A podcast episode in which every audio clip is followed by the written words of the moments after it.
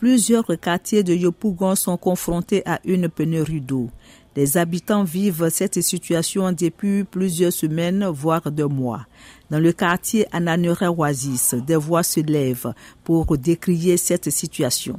Il n'y a pas l'eau dans le robinet, on fait comment L'eau, on est en train de prendre là. On monte jusqu'au troisième avec. Oh, aussi les jeunes qui viennent nous livrer aussi les bidons d'eau là. Ils nous prennent un bidon à 250 ou bien 300. On souffre trop, c'est trop. L'État n'a qu'à voir. On vit cette situation là, vraiment, c'est difficile. Il y a des jours même là où on paye l'eau là, mais il n'y a pas l'eau. Souvent même là, tu peux faire une journée sans te laver. Depuis que je suis venue dans ce quartier, on a problème d'eau. Mais quand on se réveille la nuit, on gagne un peu d'eau pour puiser. Mais ça fait pratiquement 5 mois. Depuis dans le mois de décembre, janvier jusqu'à actuellement, on n'a plus l'eau.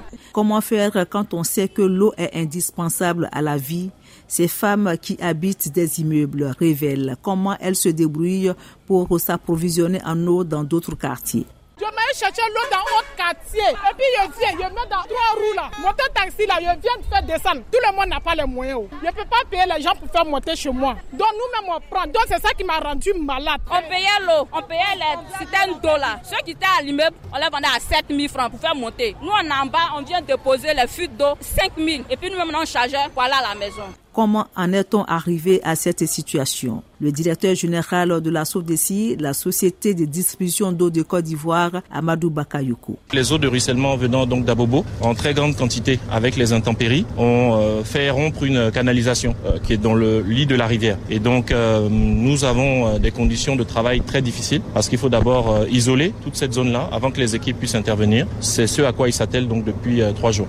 Et les travaux se poursuivent sur le terrain pour réparer la conduite d'eau qui transporte plus de 30 000 mètres cubes d'eau par jour. Boake Fofana, ministre de l'hydraulique et de l'assainissement. Dans les prochaines 48 à 72 heures, je pense, elles auront fini. Peut-être un peu une autre journée pour faire des réglages, faire du rinçage des tuyauteries, et puis euh, la situation va revenir à la normale, enfin, situation avant l'incident. En attendant, les camions citernes de l'Office national de l'eau potable, ONEP, essaient de pallier à la situation, mais ce n'est pas suffisant. C'est dans gris gris, même moi, il y a eu ça. C'est dans les tirer, tirer, petit dans ma bassine depuis là, on m'a encore servi. Depuis deux heures. En attendant donc la desserte totale des quartiers en eau, ce sont les petits chauffeurs de tricycles et des jeunes à brouettes qui se frottent les mains en vendant dans les ménages. Delphine Bouise, Abidjan, VOA, Afrique.